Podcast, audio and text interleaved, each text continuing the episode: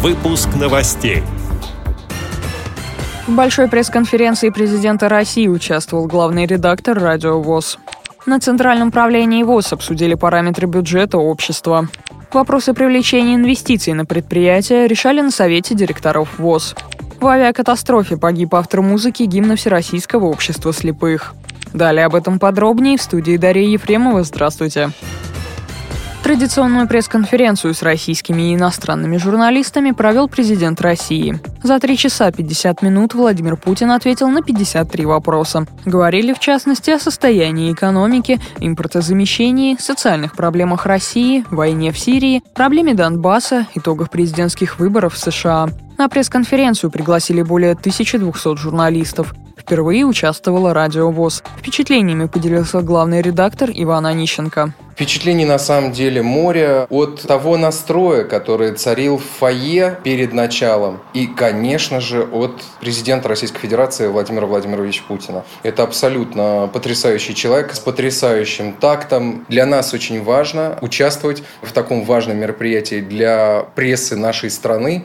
К сожалению, нам не удалось задать вопрос, а вопрос наш был такой. В 2014 году правительством Российской Федерации было принято решение о передаче крымских предприятий, на которых работают незрячие крымчане, в собственность Всероссийскому обществу слепых. До сих пор этот процесс не завершен. И фактически предприятия в настоящий момент не могут вести полноценной хозяйственной деятельности. Поэтому мы хотели попросить президента, чтобы он вмешался в данную ситуацию и помог с решением данного вопроса. Но, к сожалению, ни одной инвалидной организации не было возможности задать вопрос напрямую президенту. Я думаю, что мы обязательно передадим наш вопрос в пресс-службу президента.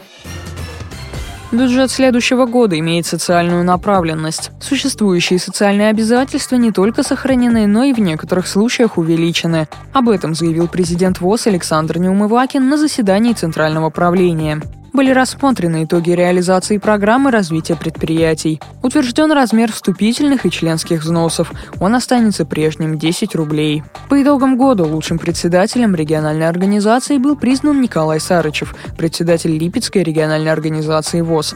А в номинации «Лучший директор» был отмечен Михаил Молодцов, генеральный директор Замасского производственного объединения «Автопровод». Вопросы развития предприятий обсуждались и на заседании Совета директоров ВОЗ. Участники встречи рассмотрели инвестиционные проекты. Председатель Совета директоров, вице-президент ВОЗ Владимир Сипкин, подчеркнул, что в этом году ряд предприятий вышли на траекторию устойчивого роста. На многих предприятиях удалось освоить новые технологии и расширить линейки продукции. Вместе с тем, первоочередной задачей остается достижение их сбалансированной работы.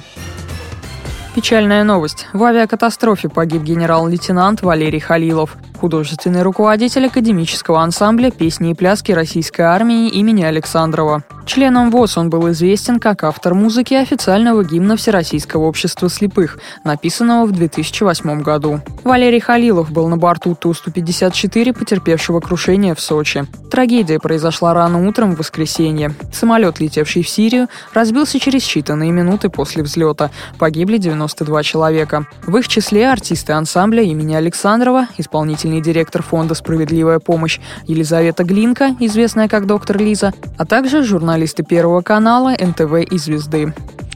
С этими и другими новостями вы можете познакомиться на сайте Радио ВОЗ. Пишите нам по адресу новости собака ру. Всего доброго и до встречи.